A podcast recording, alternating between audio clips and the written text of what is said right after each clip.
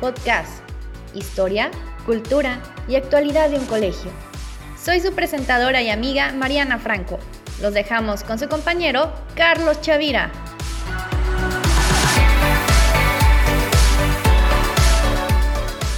Bienvenidos al programa Somos ISIG, podcast del Instituto de Humanidades y Ciencias de Guadalajara.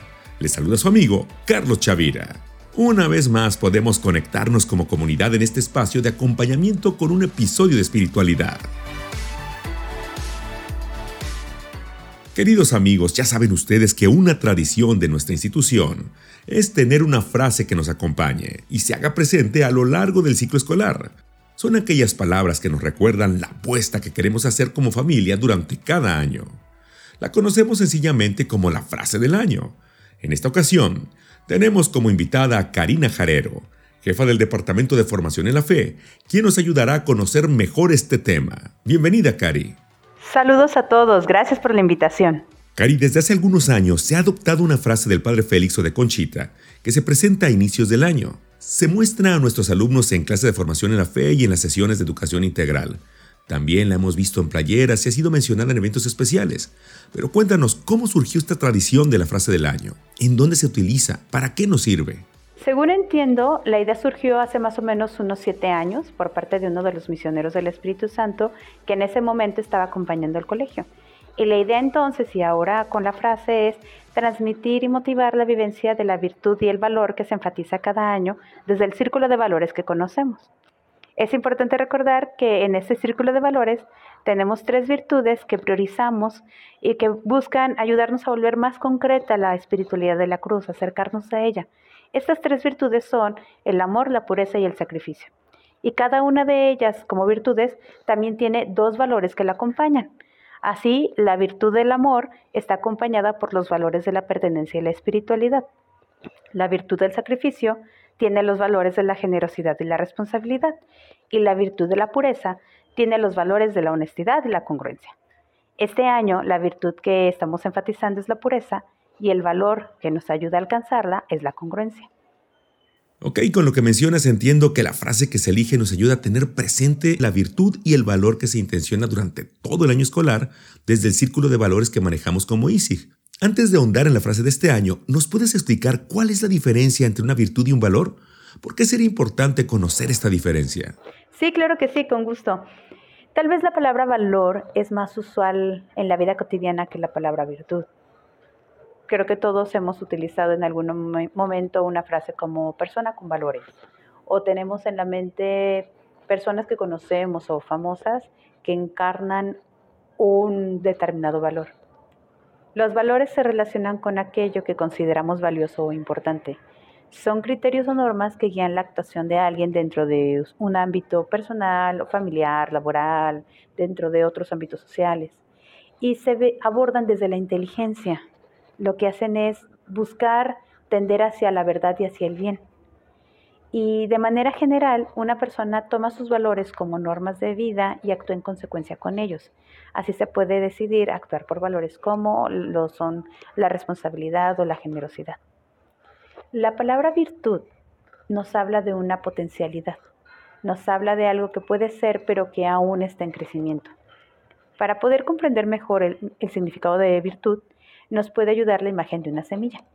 La semilla tiene el potencial, tiene la posibilidad de ser una planta si recibe el cuidado adecuado y tiene el tiempo necesario, pues lo va a llegar a ser. Si no lo tiene, no se va a dar.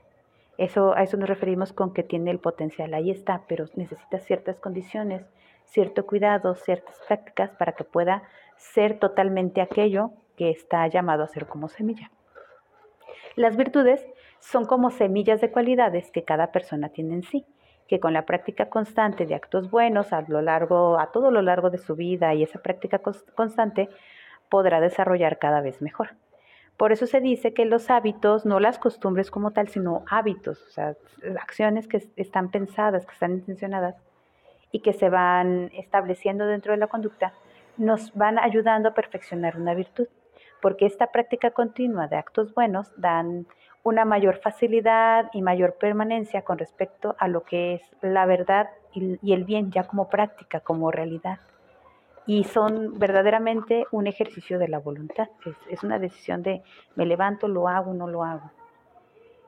La diferencia entre un valor y una virtud sería que un valor es un criterio que orienta nuestra conducta, es decir, nos permite reconocer hacia dónde eh, podemos encontrar la verdad y el bien, y una virtud es una capacidad o una cualidad que tenemos en potencia y que se va a desarrollar tanto cuanto la practiquemos habitualmente, aquellos actos buenos que están relacionados con esa virtud y es un ejercicio de la voluntad. Los valores que nosotros encontramos en nuestro círculo de valores ISIG nos ayudan a orientarnos hacia el bien, a intencionar la práctica que a veces es con un esfuerzo de actos que son guiados por valores como la responsabilidad o la generosidad en nuestro día a día con la convicción de que al hacerlo de manera constante nos va orientando hacia la virtud del amor. Cada vez que la persona hace algo bueno, su propio ser se va acomodando un poco mejor y se va construyendo a sí misma desde la inteligencia y la voluntad. Lo repito, siempre tendiendo hacia la verdad y hacia el bien. Tal vez en la práctica no se note tanto la diferencia entre una y otra, pero sí creo que conocerla Conocer esta diferencia nos ayuda a intencionar mejor nuestras decisiones y nuestras acciones. Durante este ciclo, la virtud que se intenciona es la pureza y el valor es la honestidad. Así que la frase del año, donde hay pureza, ahí está Dios, suena muy a tono con la virtud que deseamos promover en este ciclo. Donde hay pureza, ahí está Dios. Escuchas Somos Easy Podcast, un espacio pensado para ti. No te quedes con el podcast, compártelo.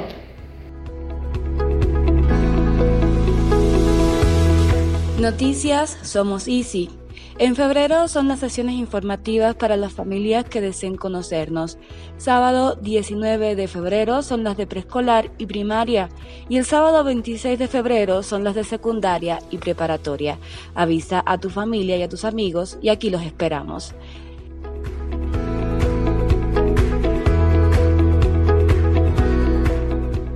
Donde hay pureza, ahí está Dios. ¿Qué puedes contarnos, Cari, sobre esta frase? ¿A qué se refiere? Me gustaría recurrir a algunas imágenes cotidianas porque me parece que nos ayudan a tener una experiencia cercana de estas ideas que estamos platicando. Y nos invito a todos a que imaginemos un vaso de cristal, un vaso de vidrio con agua. ¿Cómo podemos distinguir un agua que podríamos tomar que es pura de una que no, que tendríamos que evitar? Eh, creo que la respuesta la tenemos todos por experiencia, como decíamos, ¿no? Cuando es un vaso con agua pura, pues la vemos transparente, no tiene ningún tipo de olor que nos llame la atención, eh, podemos ver este, totalmente lo que hay en el fondo, no hay basuritas flotando, no hay nada que sea distinto a agua. En cambio, cuando la encontramos mezclada tal vez con tierra o que cayeron algunos animalitos, o que la usaron para tal vez limpiar algún pincel y está lleno de color, pues ya no podemos ver a través de esa agua y sabemos que es un agua que no podemos consumir porque no es pura, ya está turbia o ya está sucia, o ya tiene otras características, pero ya no es propiamente agua. Bueno, pues estamos hablando de la pureza. Ponchita utiliza esta frase, donde hay pureza, ahí está Dios en uno de sus escritos. Para Conchita, eh, esto tiene que ver con cumplir la voluntad de Dios, eh, y ella lo interpreta con, con, esta pureza de cuerpo y de alma, es decir, se refiere a, cuidar sus sentidos, a cuidar y ofrecer sus pensamientos y sus acciones para que sean solamente de Dios. Su anhelo más profundo es poder compartir la misión de Jesús. Y para lograrlo, ella interpreta que es importante, es necesario vaciarse de sí mismo, liberarse de todo aquello que no es propio de ella, que no va acorde a Dios para, permitir, para hacer espacio dentro de sí y entonces sí permitirle a él, o permitirse a sí misma más bien, llenarse de él con todo lo que él le quiera dar. Así que está hablando de estar libre de todo aquello que debilite la relación con él o que le impida de alguna manera ser de Dios, ¿no? Como esas basuritas que estaban flotando en el agua. Y me gustaría utilizar esta otra imagen, que es la del cristal. O sea, imagínense un marco de una ventana que tiene un cristal que es tan limpio, que es tan puro, que es tan transparente, que perfectamente permite pasar la luz del sol. En este caso, la aspiración de Conchita es ser como ese cristal, que es tan transparente, que es tan puro, que no tiene ninguna nada que impida que pase la luz del sol, que para ella es Dios. De manera que lo que puedas ver no es tanto a Conchita, sino la presencia de Dios en él, en ella. Y eso es lo que ella nos estaría invitando a nosotros también, a hacer como ese cristal para permitir que la presencia de Dios pase a través de nosotros.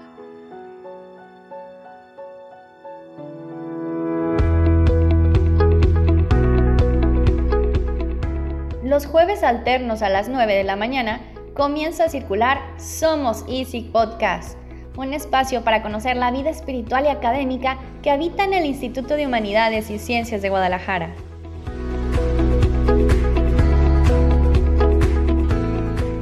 A ver, con lo que nos compartes me surgen algunas preguntas. ¿La pureza tiene el mismo significado en la época de Conchita que en la actualidad? Y si no es así, ¿cómo se puede comprender y vivir la pureza en nuestro siglo XXI? Me parece importante mencionar que con el paso del tiempo, con los avances, los descubrimientos, la reflexión que se va dando, sobre todo en estos cambios de época, no es tanto que los significados cambien, me parece que es más adecuado decir que a nosotros como humanidad nos va quedando más claro de, de qué estamos hablando, a qué nos estamos refiriendo. Cuando hablamos de pureza, o cuando se habla de pureza, eh, con frecuencia se tiende a pensar solamente en lo físico o en lo corporal y muy especialmente en relación a la sexualidad, incluso no tanto a la sexualidad en sí, sino muchas veces a la genitalidad. Y sin embargo, el concepto de pureza es mucho más amplio porque también podemos hablar de una pureza de intención, podemos hablar de una pureza de corazón. Y a estos son a los que me voy a referir porque creo que nos dan una amplitud y una visión más rica de, aquello, de esa virtud de la que estamos hablando. ¿Cómo podemos comprender la pureza en esta época desde lo que es la espiritualidad de la cruz? Me parece que se refiere, y continuamos aquí la idea de Conchita, solo que la traemos a esta época, se refiere a volvernos lugar, volvernos canal, volvernos instrumento, espacio, a través del cual Dios puede acontecer en nuestra vida y en la vida de los demás. Puede manifestarse, puede mostrarse. Vuelvo a la imagen del cristal de la ventana, que mientras más limpio, más transparente sea, mejor deja pasar la luz del sol. Esa es la invitación que, que tenemos al buscar la virtud de la pureza, llegar a ser tan verdaderamente yo, tan humanamente yo, pero obviamente a la manera de Dios, tan transparente, tan puro, que Dios pueda pasar con mucha facilidad a través de mí, de mi vida, de mi pensar, de mis acciones, de mi trato en el otro, de mis decisiones. ¿Eso qué significa? Pues significa menos ego. Entendiendo el ego como esa imagen falsa de mí que yo he construido o que he sostenido para poder eh, relacionarme con los demás, pero que no es mi verdadero yo, mi verdadero ser. Implica un gran trabajo interior que comienza con el valor de conocerme a mí mismo, pues no solamente desde mí, sino desde la manera en que Dios me conoce no desde mis juicios, sino desde su mirada. Y que esa experiencia me ayude a ver a los demás y me ayude a ver a la creación, esta realidad en la que me invita a, vivir, a actuar, a pertenecer, a verla desde una manera más real, más a la manera de Dios, para que mis elecciones sean más integradoras, más armónicas y más en comunión dentro de lo posible, y que sean más conformes a la construcción del reino. Estamos hablando de un discernimiento cotidiano de la vida. Y para esto, eh, ¿cómo se lograría? Pues al desarrollar capacidades como la honestidad, la introspección, el análisis, la veracidad, la transparencia, la toma de decisión, la escucha y la obediencia, que a veces son conceptos que como que no tienen mucho, mucho rating en estos tiempos, pero que son muy, muy importantes y que son inherentes a las personas, son necesarios. Todo esto, cuando lo practico, me va acercando cada vez más a lo que es esta virtud de la pureza es un movimiento continuo que va a requerir ciertos cambios, ciertas renuncias y que es necesario vivirlas desde el amor, porque si no se puede volver una búsqueda, una lucha estéril. Solamente en el amor van a tomar sentido. Y este amor entendido también como la relación personal y comunitaria con mis hermanos, con Dios como mi Padre, con Jesús como mi hermano, mi maestro, y con el Espíritu Santo como mi guía. Y me gustaría mencionar una frase que en varios momentos nos ha recordado el padre Pepe. Él la utiliza mucho, que es, pues al final es la apuesta de la vida. Entonces, ¿qué implicaciones o retos me puede representar tratar de vivir la pureza? ¿Conviene o no conviene? Mm, creo que de alguna manera ya lo hemos venido platicando en, en otros momentos. Creo que el primer riesgo es atreverme a conocer real, auténticamente, acercarme a Dios para conocerlo más allá de lo que yo creo, más allá de lo que me han contado, a tener una amistad real y profunda con Él. Creo que eso, por sí solo, ya transforma la vida. Y es asumir el riesgo de que esa relación distinta va a cambiar en mí la manera en que me relaciono conmigo mismo, me relaciono con los otros, me relaciono con esta vida, esta realidad, este mundo en el que estoy viviendo. El siguiente reto o riesgo al que me enfrentaría creo que es el de descubrir realmente quién soy, conocerme a profundidad, aceptar lo humano que hay en mí, muy humano, y atreverme también a ponerlo en juego, porque me llevaría también a revisar eh, lo que hay en lo profundo de mi corazón, cuáles son las verdaderas intenciones sobre la verdadera intención hacia ciertas decisiones, ciertos eventos. Y una vez que lo descubra, puedo decidir otra cosa. Pero si soy honesto conmigo mismo, me llevaría a ser congruente con las decisiones que voy tomando, con las reflexiones. Em, y al hacer eso, se puede presentar también miedo porque me voy a encontrar tal vez la resistencia de otros, la falta de entendimiento, el rechazo de los demás, la renuncia de sueños que aparentemente eran muy míos, pero que puedo llegar a descubrir que realmente no eran tan míos. Me voy a encontrar con el reto de conocer la verdad. También está el riesgo de pensar que, al buscar la pureza solamente por la pureza, por el mérito de sentirse puro, em, como estacionarme y, y, querer entender la pureza como el acto de no moverme para no contaminarme, cuando en realidad es todo lo contrario. Implica dinamismo, implica movimiento, implica cambio constante. En la naturaleza lo podemos observar. En los arroyos o el agua que no se mueve, si se estanca, se contamina. ¿Por qué convendría eh, buscar la pureza? Pues no sé si si como tal la palabra convenir es, la podemos utilizar, pero podríamos decir que en esa búsqueda de la pureza, en esas tomas de decisiones diarias, en esa revisión constante, en ese movimiento que implica para mí, hay una vida distinta. Una vida que es más vida, que es más real, que es más plena de la que he podido conocer hasta el momento y que esa sería la constante en, en mi caminar. Y al final llegaría a descubrir verdaderamente quién soy yo, verdaderamente cuál fue o cuál es mi misión, el sentido de mi vida en este lugar, en este mundo en el que me encuentro. Y ese sentido también tiene mucho que ver con los otros que están aquí a mi alrededor. Sigo pensando en la imagen del agua del arroyo que al chocar con las piedras se va purificando, pero que al mismo tiempo, o más bien y al mismo tiempo que se va purificando, va llevando vida y va dejándola por donde va pasando. Eh, un amigo, cuando estábamos platicando un poco sobre este, este tema de la pureza, un amigo la sintetizó con una frase que a mí me pareció muy sencilla, muy clara y que también les comparto. Decía él, sobre la pureza, que mis acciones y pensamientos vayan acordes a construir el reino al querer de Jesús. Y sencillamente que su querer sea mi querer.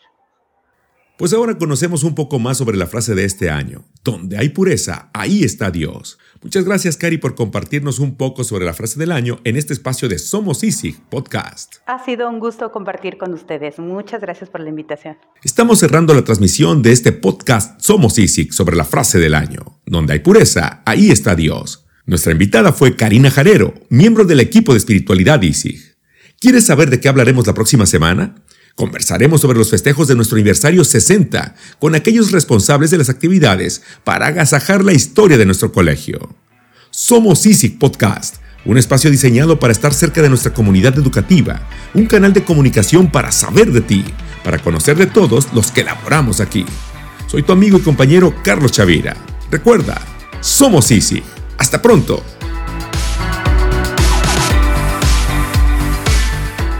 Esto es somos Easy Podcast. Escúchanos desde Spotify. Síguenos en Facebook o Instagram en arroba soy Guión Karina Jarero y Francisco Vázquez, Paco. Somos sus presentadoras y amigas Mariana Franco y Rosana Zamora. Somos Easy Podcast, muy cerca de ti.